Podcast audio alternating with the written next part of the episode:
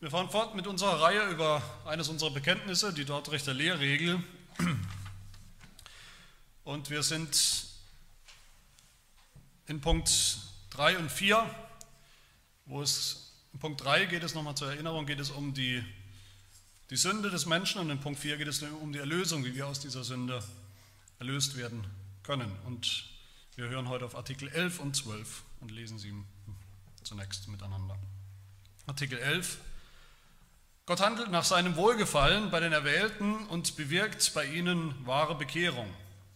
Dazu lässt er ihnen nicht nur äußerlich das Evangelium predigen, er leuchtet nicht nur ihren Geist durch die Kraft des Heiligen Geistes, sodass sie verstehen und beurteilen, was vom Geist Gottes ist. Er dringt vielmehr durch die Kraft des Heiligen Geistes, der die Wiedergeburt bewirkt, ins Innerste des Menschen ein. Er öffnet das verschlossene Herz, er erweicht, was verhärtet ist, er beschneidet, was unbeschnitten ist, er flößt im Willen neue Eigenschaften ein, er macht lebendig, was tot war, er macht gut, was böse war, er macht aus einem, der nicht will, einen, der will, aus einem Widerspenstigen jemanden, der folgsam wird. Er leitet und stärkt ihn, dass er nun wie ein guter Baum die Frucht guter Werke hervorbringen kann. Artikel 12, das ist die in der Schrift so herrlich verkündigte Wiedergeburt, die neue Schöpfung, die Auferweckung von den Toten, die Wiederbelebung. Dies bewirkt Gott ohne uns in uns. Die Wiedergeburt wird nicht verursacht durch eine rein äußerliche Lehre, sittliche Ermahnung oder Einwirkung auf die Vernunft. Gott wirkt nicht seinen Teil, sodass es anschließend beim Menschen liegt, wiedergeboren zu werden oder auch nicht, bekehrt zu werden oder auch nicht. Sie ist eine völlig übernatürliche, äußerst mächtige und gleichzeitig sehr angenehme, wunderbare, geheimnisvolle und unaussprechliche Wirkung. Die Heilige Schrift, die ja von dem eingegeben ist, der so wirkt, bezeugt, dass diese Kraftwirkung nicht kleiner oder geringer ist als die Schöpfung selbst und als die Auferweckung der Toten. Alle, in deren Herzen Gott auf diese wunderbare Art wirkt, werden auch ganz sicher, unfehlbar und wirkungsvoll wiedergeboren und glauben auch tatsächlich. Dann wird der erneuerte Wille nicht nur von Gott getrieben und bewegt, von Gott angetrieben handelt er dann auch selbst. Deshalb ist es auch richtig zu sagen, dass der Mensch, der diese Gnade empfangen hat, selbst glaubt und sich bekehrt. Heute bekommen wir eine doppelte Dosis. Heute Morgen haben wir gehört aus Johannes 3 das Gespräch zwischen Jesus und Nikodemus über die Wiedergeburt und heute Nachmittag sind wir in Gottes Plan, in Gottes Vorsehung bei den Artikeln über die Wiedergeburt in der Dortrichter Lehrregel. Aber ich hoffe, es wird keine Überdosis, muss es auch nicht sein. Wir gehen ja unterschiedlich an dieses Thema ran. Heute Morgen mit der Geschichte, der biblischen Geschichte. Ähm, dieses Gespräch mit den Juden, die, wie wir gehört haben, eben weitestgehend gedacht haben, dass sie als Juden eben automatisch zum neuen Reich Gottes gehören. Sie haben gedacht, sie könnten mit ihrem eigenen menschlichen, gesunden Menschenverstand beurteilen, wer Jesus wirklich ist. Und das ist das Problem von vielen Menschen bis heute. Auch wir legen oft rein menschliche Kriterien an und meinen dann, wir könnten erkennen, wir könnten beweisen, wer Gott ist, wir könnten erkennen, wer Jesus wirklich ist. Aber heute Nachmittag, jetzt gehen wir anders an dieses Thema ran, nämlich als biblische Lehre, was die Bibel insgesamt sagt über diese Wiedergeburt. Und dazu habe ich fünf Fragen, die wir stellen wollen und beantworten wollen. Nämlich erstens, warum brauchen wir das überhaupt? die Wiedergeburt? Zweitens, was ist sie? Drittens, wann passiert sie auf dem Weg zum Glauben? An welcher Stelle? Viertens, wer bewirkt sie? Und fünftens, welche Folgen hat sie? Was ändert sich dadurch bei uns? Zur ersten Frage. Warum brauchen wir überhaupt Wiedergeburt? Wiedergeburt ist die zentrale Lehre in diesem ganzen vierten Punkt unserer Lehrregel, wie wir erlöst werden als Sünder. Wiedergeburt ist ganz zentral hier. Und sie ist, eigentlich haben wir eine Art Spiegelbild zu dem dritten Punkt. Wir finden hier in der Lehre von der Wiedergeburt genau die Lösung, genau die, das Heilmittel sozusagen, das wir brauchen, was der Diagnose entspricht, die wir uns intensiv angeschaut haben. Wie sind wir als Sünder? Was ist unser Problem? Was bedeutet es, ein Sünder zu sein? Wir haben gesehen, nicht das Missverständnis, das viele haben. Das Hauptproblem ist nicht, dass wir sündigen. dass wir Sünde tun, sondern unser Hauptproblem ist, dass wir Sünder sind. Und zwar nicht nur irgendwo äußerlich, sondern durch und durch. Unser ganzer Verstand, unser ganzes Herz, unser Wollen und Vollbringen, unsere Triebe, alles ist durchzogen von Sünde. Sünden, die wir tun, sind schlimm genug, aber die sind letztlich doch nicht, nichts anderes als Symptome davon, was wir sind in unserem Wesen. Die Lehre fasst das ja nochmal zusammen. Zwischen den Zeilen können wir es lesen, wer oder was wir sind oder waren als Sünder in den Adjektiven, die wir da haben in Artikel 11. Als Sünder sind wir verschlossen, heißt es hier, verschlossen für Gott, verschlossen für den Glauben, für die Wahrheit. Wir wollen sie nicht haben, nicht akzeptieren. Wir sind verhärtet, unbeschnitten, tot, böse, fähig zu jedem erdenklichen Bösen. Wir wollten nicht hören, wir wollten nicht folgen, wir wollten nicht glauben, wir waren widerspenstig, sagt die Lehrregel. Und das, was wir getan haben, auch wenn es oberflächlich vielleicht gut ausgesehen hat, hat am Ende nur jede Menge faule Früchte gebracht. Nicht gute Früchte, faule Früchte. Das haben wir uns angeschaut. Und wenn das die Diagnose ist, wenn das der Zustand ist, wenn das beschreibt, wie wir sind als Sünder, alle, nämlich tot geistlich gesehen, kein Pulsschlag mehr, dann kann es auch nur eine Heilung in Anführungsstrichen gehen, nämlich eine Auferweckung von den Toten. Ein ganz radikal neues Leben, etwas, was vorher nicht da war. Mit Toten kann man nicht mehr diskutieren oder argumentieren. Man kann nicht erwarten, irgendwie zu ihrem Verstand noch durchzudringen und dann macht es Klick und dann sind sie plötzlich wieder lebendig. Mehr Erkenntnis bringt auch nichts bei Toten. Deshalb sagt die Lehre hier in Artikel 11, es reicht nicht, wenn solchen Sündern, die geistlich tot sind, wenn ihnen äußerlich das Evangelium gepredigt wird. Und dann macht es irgendwann einen Klick in ihrem Verständnis und dann ist, ist alles gut. Es reicht nicht, wenn ihr Verstand ein bisschen erleuchtet wird, ein bisschen mehr Licht. Durch mehr Erkenntnis, intellektuelle Anstrengung ist noch niemand gläubig geworden. Tote können nichts mehr tun, nichts beitragen, man kann nicht an sie appellieren. Tote können nur noch eins, nämlich tot sein und tot bleiben. Es sei denn, sie werden auferweckt. Und das ist meine zweite Frage, das ist die Wiedergeburt. Und da wollen wir fragen, was die Wiedergeburt eigentlich ist. Wir haben schon gehört, in den letzten Artikeln haben wir uns beschäftigt damit, wie, wie fängt das eigentlich an, der Weg, sozusagen die, die Umkehr. Wir haben bisher die schlechte Nachricht gehört, die Auswirkungen des Sünd, der Sünde, des Sündenfalls. Und dann bei diesem bei dieser Kehrtwende haben wir gefragt, wie fängt das an? Wie fängt der Weg zum Glauben an? Was ist der, der erste Schritt, der erste Anfang? Wir haben gehört, das ist Gottes Ruf im Evangelium. wir haben uns angeschaut, dass Gott ruft, die Menschen ruft auf unterschiedliche Arten und Weise. Er ruft durch das Evangelium erstmal ganz allgemein alle, die irgendwo in einen Gottesdienst gehen, die irgendwo mit Christen in, in Kontakt kommen, die das Evangelium hören und verstehen, die Worte verstehen, die ruft Gott. Alle, alle, die das Evangelium hören, ruft Gott. Er ruft sie ein, er lädt sie alle ein, er fordert von ihnen, dass sie umkehren und dass sie glauben. Von allen, die das hören, diesen Ruf. Aber dann gibt es in der Schrift eben daneben noch einen anderen Ruf. Einen Ruf, der nicht äußerlich ist, sondern der innerlich ist, wo Gott direkt ins Herzen spricht, ins Herz hineinruft, bei denen, die er tatsächlich retten will und retten wird. Und dieser Ruf trifft auf fruchtbaren Boden, wenn Gott ihn ergehen lässt. Die, die so gerufen sind von Gott, die kommen auch, die hören, die glauben. So ruft Gott nicht alle Menschen. So ruft er nur die Auserwählten zu sich. Dieser allgemeine Ruf des Evangeliums, der hat keine Kraft an und für sich. Da hören Leute das Evangelium, aber sie finden nicht die Kraft zu kommen. Dieser besondere, dieser innere Ruf ist anders. Der wirkt, der verändert etwas. Der kommt mit Kraft. Mit Gottes Kraft. Die Lehre sagt hier, Gott handelt nach seinem Wohlgefallen bei den Erwählten und bewirkt bei ihnen wahre Bekehrung. Dazu lässt er ihnen nicht nur äußerlich das Evangelium predigen, er erleuchtet nicht nur ihren Geist durch die Kraft des Heiligen Geistes, sodass sie verstehen und beurteilen, was vom Geist Gottes ist, sondern was tut Gott? Er tut viel mehr. Er dringt ein ins Innerste der Menschen, sagt die Lehre, in unser Herz, da wo alles passiert, was wichtig ist, in unserer Schaltzentrale.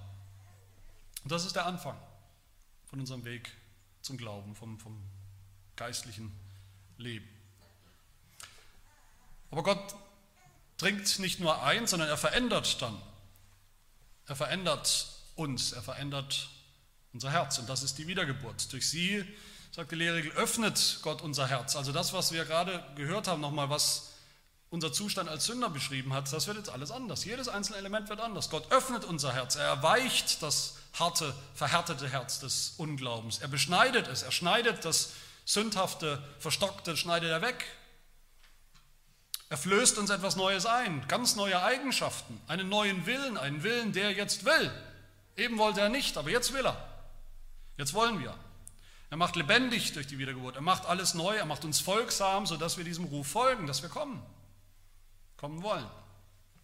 Und in der Bibel finden wir verschiedene Bilder oder, oder Beschreibungen, Begriffe auch für diese Wiedergeburt. Die Lehrregel nennt drei davon hier in, im, am Anfang von Artikel 12. Da heißt es, diese in der Schrift verkündigte Wiedergeburt, das ist die neue Schöpfung. Das ist auch die Auferweckung von den Toten. Und das ist die Wiederbelebung. Das ist alles dasselbe. Wo finden wir das in der Bibel, dass die Wiedergeburt, der Anfang, die erste geistliche Regung, dass das ist wie eine neue Schöpfung? Wir erinnern uns an heute Morgen, an das Gespräch zwischen Jesus und Nikodemus. Jesus redet von Wiedergeburt, von dem Anfang des geistlichen Lebens, was Nikodemus so dringend braucht. Was sagt Nikodemus? Soll ich etwa einfach nochmal in den, in den Mutterleib zurückkriechen? Und was ist die Antwort? Ja und nein. Körperlich natürlich nicht. Das bringt nichts, nochmal dasselbe, nochmal dieselbe körperliche Geburt. Aber gewissermaßen schon. Nur eben geistlich. Geistlich muss es nochmal ganz neu anfangen für uns. Und so wie die, unsere körperliche Geburt, unsere leibliche Geburt der absolute Anfang war, davor war nichts für uns. Der Anfang unseres irdischen Lebens. So ist die Wiedergeburt auch der Anfang, eine, eine neue Schöpfung, der Anfang des geistlichen Lebens. Das, was eben noch nicht da war bei uns, irgendwelche geistlichen Regungen, Erkenntnisse, Empfindungen, das schafft Gott in dieser Wiedergeburt, in diesem Moment aus dem Nichts, ohne Vorbedingung. Auch Paulus sagt, wenn jemand gläubig wird, wenn er das Evangelium hört und dann glaubt, dann ist das wie bei der allerersten Schöpfung in Genesis 1, im Schöpfungsbericht. 2. Korinther 4 schreibt er, denn Gott, der dem Licht geboten hat, aus der Finsternis hervorzuleuchten, in der ersten Schöpfung, er hat es auch in unseren Herzen Licht werden lassen, damit wir erleuchtet werden mit der Erkenntnis der Herrlichkeit Gottes im Angesicht Jesu Christi. Das ist die neue Schöpfung, die ähnlich ist wie die erste. Weil Gott sie genauso aus dem Nichts allein bewirkt. Und etwas später sagt Paulus im zweiten Gründerbrief dann, wenn das passiert ist, dann sind wir alle selbst, die wir glauben, sind wir selbst eine neue Schöpfung. Das Alte ist vergangen, siehe, es ist alles neu geworden bei uns. Das zweite Bild hier, das ist die Auferweckung von den Toten. Das meint jetzt nicht den, den Moment, wo wir leibhaftig mit einem neuen Leib auch auferstehen werden, sondern das meint den Moment, wo wir geistlich auferstehen. In dieser Zeit, in unserem Leben, in unserer eigenen Biografie, wann auch immer das sein mag oder gewesen sein mag. Wo steht das in der Bibel? Das ist ein Beispiel im Kolosserbrief, Kolosser 2, Vers 13 heißt es, Gott hat auch euch, die ihr tot wart, in den Übertretungen und im unbestimmten Zustand eures Fleisches mit Jesus lebendig gemacht, indem er euch alle Übertretungen vergab. Wir wissen, dass Jesus Christus am Kreuz gestorben ist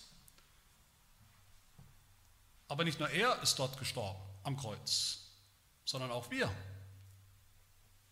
Unser alter, sündhafter, fleischlicher Mensch ist dort auch gestorben. Und nach dem Kreuz ist Jesus auferstanden am dritten Tag, hat er selbst neues Leben bekommen, aber nicht nur er, sondern auch wir. Da ist ein neuer Mensch entstanden, auferstanden aus den Toten.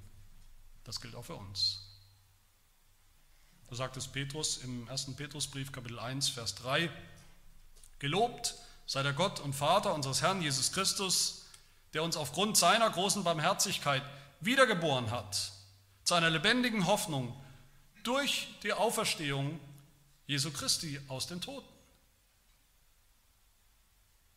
Die Wiedergeburt ist die Auswirkung der Auferstehung. Sie ist eine Auferstehung.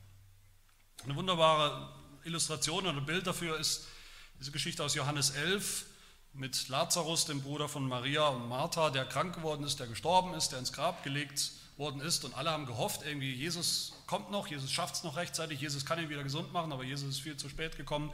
Als Jesus kam, war Lazarus schon tot und die Bibel sagt sogar sehr grafisch, er hat schon gestunken. Da war nichts mehr zu machen. Und was macht Jesus, als er kommt? Er geht zum Grab und er ruft hinein in ein Grab, in dem ein definitiv Toter liegt, ruft er hinein, Lazarus, komm heraus. Jesus ruft einen Toten. Das ist genauso effektiv oder ineffektiv, sinnvoll oder sinnlos, wie wenn man Sündern, geistlich toten Menschen das Evangelium predigt. Das ist dasselbe Ruf.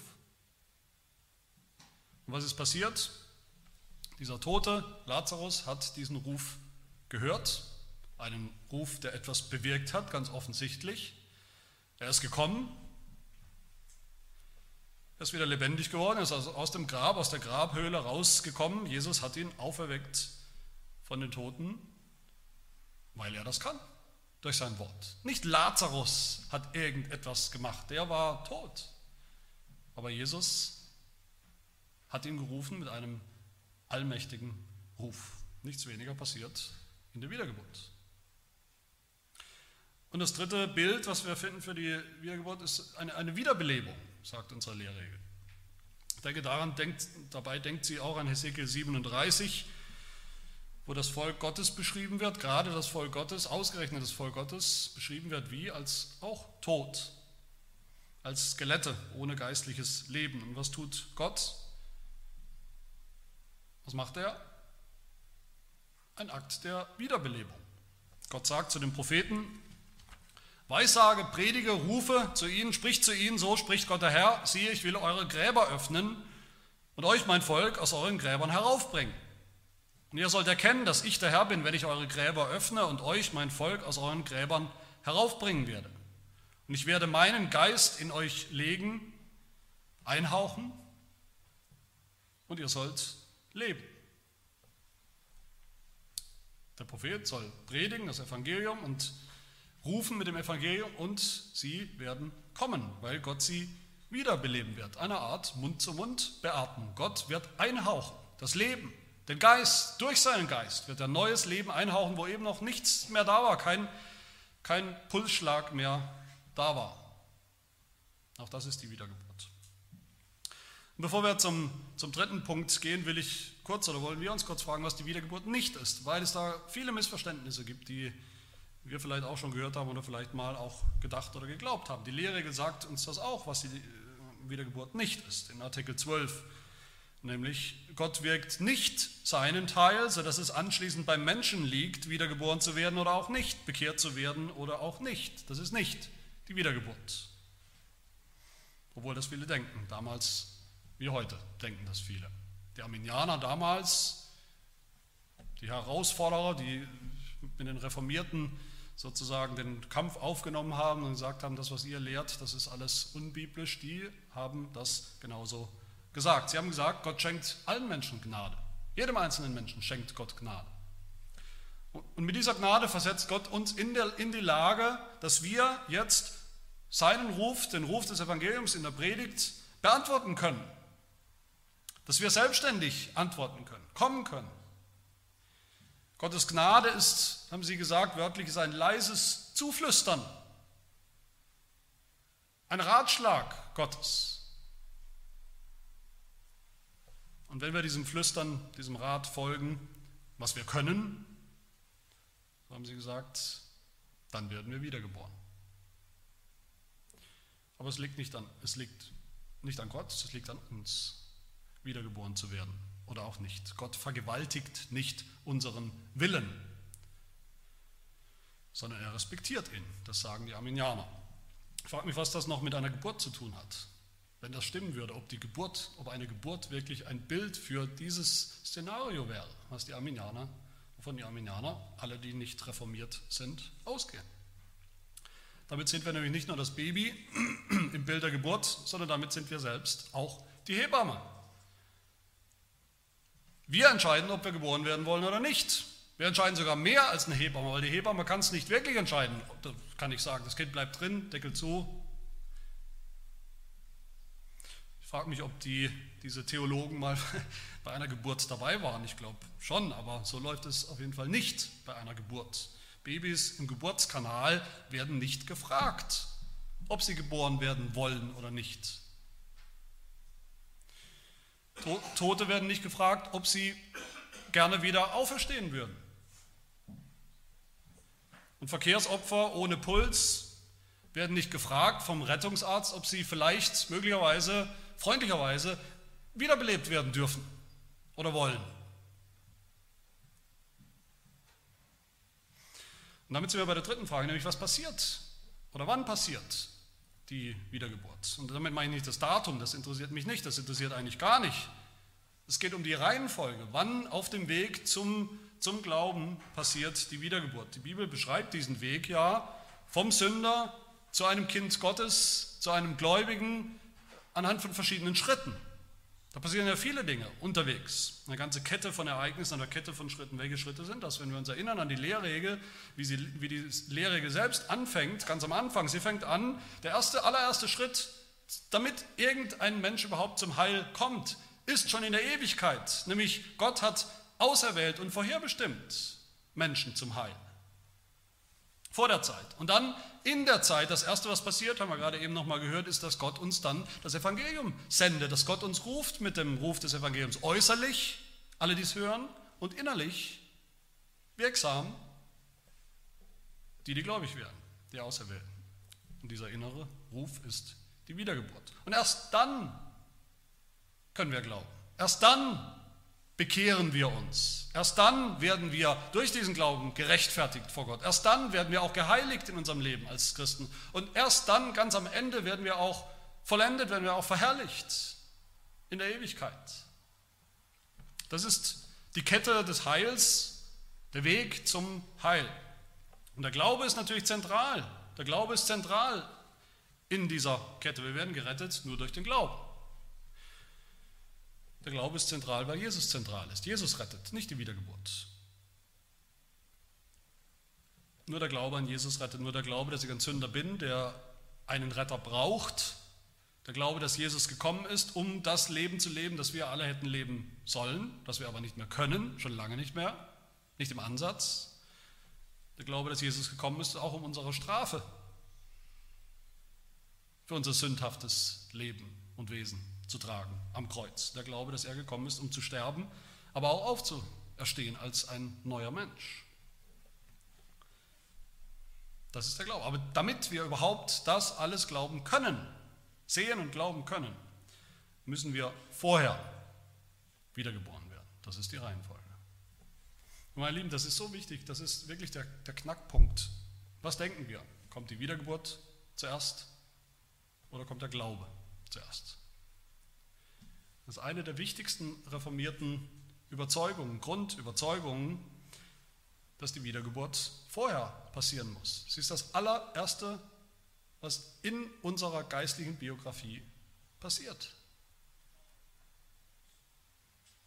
bevor wir glauben können. Die meisten anderen nicht reformierten Theologen, Theologien, Kirchen sagen, wir müssen zuallererst glauben an Gott, an Jesus Christus. Dann schenkt Gott uns die Wiedergeburt. Wir sagen, so wird kein Schuh draus, so rum geht es nicht. Die Bibel sagt, überall ohne Wiedergeburt gibt es überhaupt keine geistliche Regung bei toten Sündern. Auch nicht die kleinste Regung, auch nicht das kleinste Senfkörnchen Glauben, keine Entscheidung, kein Willensakt, Überhaupt nichts. Der Apostel Paulus beschreibt diese Kette des Heils, diese Reihenfolge im Römerbrief, Römer 8, 29 und 30. Da sagt er, die Gott zuvor ausersehen hat in, seiner, das in der Ewigkeit, in seinem Plan, die hat er auch vorherbestimmt. Die er aber vorherbestimmt hat, die hat er auch berufen. Innerlich berufen. Jetzt sind wir in der Zeit. Die er aber berufen hat, die hat er auch gerechtfertigt durch den Glauben. Merkt ihr die Reihenfolge? Berufen, der innere Ruf, die Wiedergeburt und dann Rechtfertigung durch den Glauben. Die aber gerechtfertigt hat, die hat er auch verherrlicht. Das ist die Reihenfolge.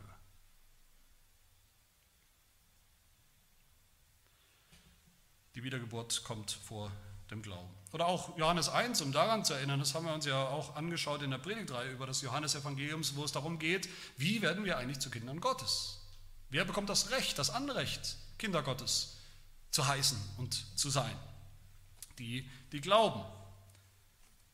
Und wer ist das? Wer glaubt? Das sind die, die nicht aus Blut, noch aus dem Willen des Fleisches, noch aus dem Willen des Mannes, sondern aus Gott geboren sind. Die Wiedergeburt zuerst. Dann glauben sie. Dann sind wir Kinder Gottes. Es gibt keine leiblichen Kinder ohne Geburt und es gibt keine geistlichen Kinder, Kinder Gottes, ohne zuallererst die Geburt. Und damit sind wir bei der vierten Frage, nämlich, was bewirkt die Wiedergeburt? Hat sie, hat sie Kraft? Bewirkt sie überhaupt etwas?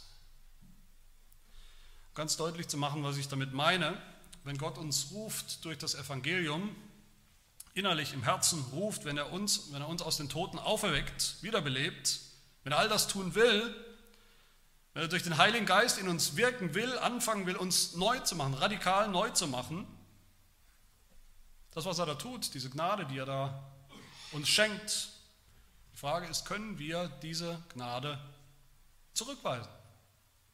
Können wir sagen, nein, danke? Können wir widerstehen? Sagen, brauche ich nicht, will ich nicht. Können wir diesen Prozess sozusagen im Keim ersticken? Der Wiedergeburt, Geburt, den Begriff können wir nicht oft genug hören, zu widerstehen. Das wäre wie ein Baby, das sich entscheiden will und kann, geboren zu werden oder auch in dem Fall lieber nicht. Der Lehrer sagt dazu, es liegt nicht beim Menschen, wiedergeboren zu werden oder auch nicht, bekehrt zu werden oder auch nicht. Und die Arminianer sagen das bis heute. Ich habe viele solche Gespräche gehabt mit Leuten, die hören, ihr seid reformiert. Sie meinen, sie wissen, was das bedeutet. Und wenn ich dann, wenn wir über das Evangelium sprechen, über diese Dinge, auch über die Notwendigkeit der Wiedergeburt sprechen, dann höre ich immer wieder solche Einwände oder die, diese, solche Kommentare, dass sie sagen, das Wichtigste ist doch der freie Wille. Das Wichtigste ist unser freier Wille, dass Gott respektiert, dass wir uns frei entscheiden können, für ihn oder gegen ihn, für Jesus oder gegen Jesus. Das ist das Allerwichtigste. Gott kann uns ja nicht zwingen, gegen unseren Willen sozusagen gläubig zu werden. Was wäre das für ein Gott? wenn er das machen würde. Also, ob ihr das schon mal gehört habt. Das ist aber, wenn man so redet, das ist, als würde man sagen, um das wieder in unser Bild zu übertragen, die Mutter kann doch den Fötus nicht zwingen, gegen seinen Willen geboren zu werden. Sie kann nicht einfach so lange pressen bei den Presswehen, bis das Kind endlich da ist. Das geht nicht. Was wäre das für eine Mutter, die das tut? Was tut sie ihrem Kind da an? Mit anderen Worten, Arminianer und ihre Nachfolger heute, die eben nicht reformiert sind im Verständnis des Heils, sie glauben, dass Gott so begeistert ist vom sogenannten freien Willen des Menschen, dass er uns nicht zwingt, neu geboren zu werden. Dass er nicht handelt allmächtig, souverän, einseitig an uns. Wiedergeburt ist nicht ein Akt der göttlichen Macht, der göttlichen Allmacht. Das darf es nicht sein. Wörtlich sagen die Arminianer, das finden wir in einer der Verwerfungen nach diesem Punkt, da heißt es, Gott wendet bei der Wiedergeburt des Menschen die Kräfte seiner Allmacht nicht an, durch welche er den Willen zum Glauben und zur Bekehrung mit Gewalt unfehlbar hinwendet. Das kann nicht sein, sagen sondern bei all dem, was Gott tut, sagen die Armenianer weiter, ich zitiere weiter, so können doch die Menschen Gott und dem Geist, der diese Wiedergeburt bewirkt und ihn wieder gebären will, widerstehen. Und sie widerstehen in der Tat auch oft, sodass sie ihre Wiedergeburt verhindern. So bleibt es in seiner Gewalt, in der Gewalt des Menschen, wiedergeboren zu werden oder auch nicht. Zitat Ende. Das habe ich nicht erfunden. Und so reden heute auch viele Christen. Was sagen wir? Sagt die Lehrregel in Artikel 12? Genau das Gegenteil, was ganz anderes. Die Wiedergeburt ist, Zitat, eine völlig übernatürliche, äußerst mächtige, wir können sagen allmächtige und gleichzeitig sehr angenehme, wunderbare, geheimnisvolle und unaussprechliche Wirkung. Das ist nicht die Rede von irgendeinem Zwang, alle, die, alle, in deren Herzen Gott auf diese wunderbare Art wirkt, werden auch ganz sicher, unfehlbar und wirkungsvoll wiedergeboren. Eine Geburt eben.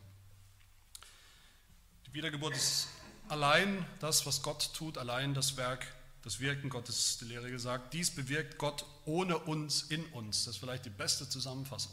Gott bewirkt das ohne uns, in uns. Eine Wiedergeburt schränkt Gott nicht aus irgendeinem Grund plötzlich seine Allmacht ein, um unseren angeblichen freien Willen zu respektieren. Ganz im Gegenteil, die Wiedergeburt ist das allmächtige Wirken, das souveräne Wirken Gottes. Und das ist die einzige Hoffnung für tote Sünder, für Menschen, die eben nicht dieses, diese Fantasie von einem freien Willen haben, sondern völlig versklavt sind unter die Sünde. Auch in ihrem Willen. Die Gnade Gottes ist nicht ein leises Zuflüstern, ein kleiner Ratschlag Gottes, wie die Arminianer glauben, alle Nicht-Reformierten, sondern sie ist eine souveräne, allmächtige, unwiderstehliche, wunderbare im besten Sinne des Wortes Gnade. Wir können ihr nicht widerstehen. Warum? Weil wir nicht wollen. Weil sie selbst unseren Willen verändert, neu macht. Zu einem Willen, der will. Wir werden nicht gezwungen zum Glauben. Niemand. Wir werden nicht gezwungen zum neuen Leben in der Wiedergeburt. Genauso wenig wie irgendjemand in seinem rechten Verstand sagen würde, dass ein Kind gezwungen wird, das wunderbare Licht des Lebens zu erblicken. Und damit sind wir beim letzten Punkt, nämlich die Frage nach der Frucht. Was bewirkt, was passiert dann, wenn wir wiedergeboren sind? Welche Frucht kommt? Klar, jede Geburt führt zum Leben. Zum Leben von einem neuen Baby, das schon vorher im Mutterleib natürlich auch schon Leben hat, aber jetzt zum sichtbaren Leben in dieser Welt. So ist es auch bei der Wiedergeburt. Sie führt zum Leben. Und sie führt zum Glauben. Die Lehre gesagt, wenn, das, wenn Gott uns so neu macht, diese Wiedergeburt schenkt, dann werden wir ganz sicher, unfehlbar und wirkungsvoll wiedergeboren und glauben auch tatsächlich. Dann glauben wir auch tatsächlich. Der Glaube, den wir vorher noch nicht hatten, den wir nicht richtig verstehen konnten, wo wir auch nicht wissen, nicht gewusst haben, wo soll dieser Glaube herkommen. Wir wussten, andere haben diesen Glauben, ich habe ihn nicht, ich hätte ihn vielleicht gerne. Ich kann mich aber nicht einfach, ich kann ihn nicht aus dem Ärmel schütteln, ich kann mich nicht zusammenreißen und plötzlich ist er da. Ich kann nicht vortäuschen, dass dieser Glaube da ist. Wer die Wiedergeburt erlebt hat, bei dem ist dieser Glaube plötzlich da. Aus dem Nichts, wie aus dem Nichts. Dann haben wir einen neuen Willen. Die Lehre sagt, dann wird der erneuerte Wille, ein rund erneuerter Wille, nicht nur von Gott getrieben und bewegt. Wir bleiben dann nicht passiv, wir bleiben ja nicht tot, Wir liegen nicht da wie eine Leiche, wie ein Skelett, sondern von Gott angetrieben handelt er dann auch selbst. Deshalb ist es auch richtig zu sagen, dass der Mensch, der diese Gnade empfangen hat, selbst glaubt und sich bekehrt. Wir selbst. Das ist, das ist der entscheidende Unterschied zwischen Wiedergeburt und dem Glauben. Die Wiedergeburt tut Gott ganz allein, souverän, allmächtig, ohne uns, in uns, ohne uns. Wir sind passiv dabei. Wir können gar nicht anders sein als passiv. Aber danach, der Glaube, das tun wir selbst. Gott glaubt nicht für uns. Wir glauben. Wir bekehren uns. Wir fangen an, unser Leben zu ändern, anders zu leben als vorher, als Konsequenz. Aber eben erst nach der Wiedergeburt, als Frucht, als Folge. Was sollen wir dann tun, in Anführungsstrichen, wenn wir das so sehen? Was kann man tun für seine Geburt? Klar, wer glaubt, jeder, der schon glaubt, kann eigentlich nicht anders, als immer dankbarer zu werden, wenn er das sieht und begreift, was da in mir, was da in uns passiert ist, damit wir heute sind, wo wir sind, damit wir heute glauben und bekennen, was wir glauben und bekennen. Das sollte uns führen zu immer mehr Dankbarkeit gegenüber Gott, dass er das so souverän und wunderbar bei uns getan hat.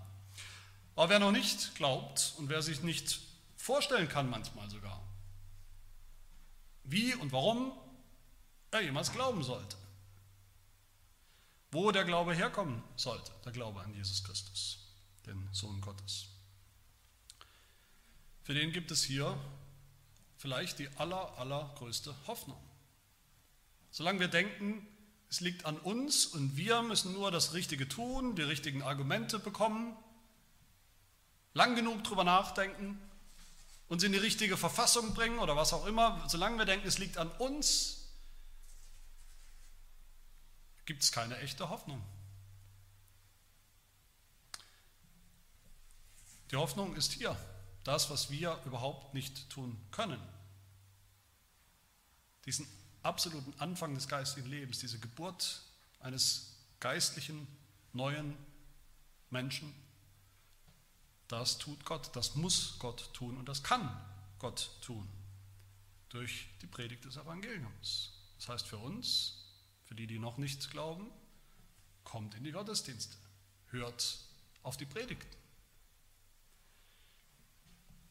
und betet gleichzeitig, dass Gott das schenkt, uns diese neue Geburt, die wirklich alles verändert, die nichts weniger ist als eine Auferweckung von den Toten, eine Wiederbelebung.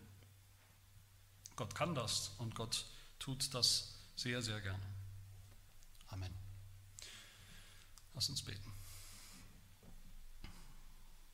Ja, unser Gott, wir danken dir, dass du in uns das tust, was wir nicht tun können aber was wir doch so dringend und absolut notwendig brauchen, dass du in uns und ohne uns bewirkst, was wir als Tote überhaupt nicht tun können. Du bist der Gott, der das ruft, was nicht ist, als wäre es da und dann ist es auch da. Dann entsteht es, dann ist es da aus dem Nichts. So schaffst du auch geistiges Leben in uns, wo eben noch keins war. Und wir danken dir für dieses Wunder, das Wunder der Wiedergeburt, die wir selbst erlebt haben, die wir nicht verstehen können, begreifen oder erklären können im Einzelnen, die wir aber spüren, ihre, ihre Wirkung, ihre Effekte spüren in unserem Leben, einem neuen Leben, in dem unsere Denkmuster anders sind, das, was uns, das, was wir glauben, das, was uns wichtig ist, was uns bestimmt, unser Ziel, unsere ganze Ausrichtung, unsere Erwartung vom Leben, alles ist neu und alles ist anders. Und ja, wir bitten auch für die unter uns, die vielleicht traurig darüber sind oder verzweifelt, dass sie das so nicht verspüren, diese Effekte, diese Wirkung. Und wollen dich bitten mit völliger Zuversicht, mach auch sie neu nach deinem Wohlgefallen, mit deiner souveränen Kraft, schenke ihnen diese neue Herzen, Herzen, die glauben. Und wir bitten dich auch, dass uns das immer wieder eine Kraftquelle ist, wenn wir hingehen und anderen das Evangelium bringen und den Eindruck haben, da stehen wir nicht nur vor verschlossenen Türen, sondern sogar vor verschlossenen Herzen, verhärteten Herzen und können eigentlich nur aufgeben, menschlich gesehen. Aber das brauchen wir nicht. Du kannst jederzeit nach deinem Wohlgefallen eindringen in das Innerste der Menschen, in unsere Herzen, diese Herzen erweichen, erreichen, verändern und neues Leben schenken. lass uns umso mutiger hingehen und das Evangelium weitersagen, wo immer wir können. All das bitten wir im Namen unseres Herrn Jesus Christus. Amen.